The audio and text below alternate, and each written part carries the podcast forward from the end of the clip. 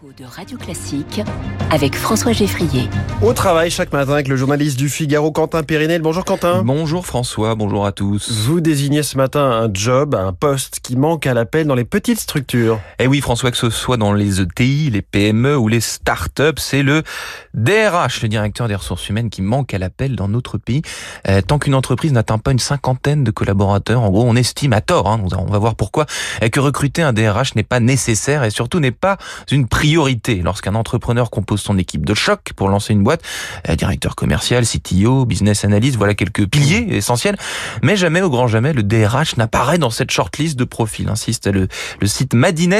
Euh, qui joue le rôle du DRH alors jusqu'à ce que l'entreprise atteigne une taille suffisante? Eh bien, c'est le patron, François. Euh, oui, c'est lui qui s'occupe de tout cela. J'ajoute ce chiffre important. En France, les PME représentent un peu moins de 90% de notre tissu économique. C'est donc très significatif. C'est colossal. Le DRH peut-il et doit-il devenir un poste clé dès le début? Mais Dès lors qu'il y a une petite dizaine de salariés, il faut déjà y penser en réalité. Hein. Le marché est en train de basculer au point qu'il devrait bientôt inviter les entrepreneurs à changer de posture. C'est structurel hein, puisque le taux de chômage se réduit sans cesse. On trouve, on trouve donc plus d'offres que de candidats, mais aussi un changement d'attente du côté des collaborateurs qui demandent à être managés de manière personnalisée en tant qu'individu. C'est ainsi que les entreprises commencent à se rendre compte que la fonction RH est essentielle à leur survie.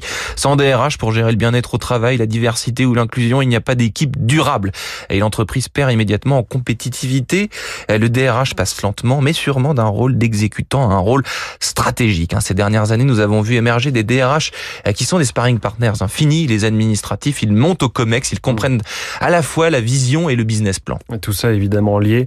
Il y a un cas précis où la présence d'un DRH euh, compétent est même vitale. Hein. Eh oui, j'ai parlé des PME, mais, mais les startups, hein, on va en parler aussi. C'est un monde impitoyable, un ascenseur émotionnel, un dans lequel on vit à la fois des plans de recrutement très ambitieux, des phases de croissance vertigineuses et des crises extrêmement brutales. Hein. À contrario, lorsqu'on a à peine 18 mois pour recruter une trentaine de profils, il faut évidemment une personne d'expérience pour accompagner ce développement. Ah, sinon, on va droit dans le mur. Un autre écueil, cela serait d'ailleurs de réduire le DRH à un rôle de recruteur. C'est aussi un stratège qui accompagne la croissance de l'entreprise au même titre que, que n'importe quel membre du comité de direction finalement.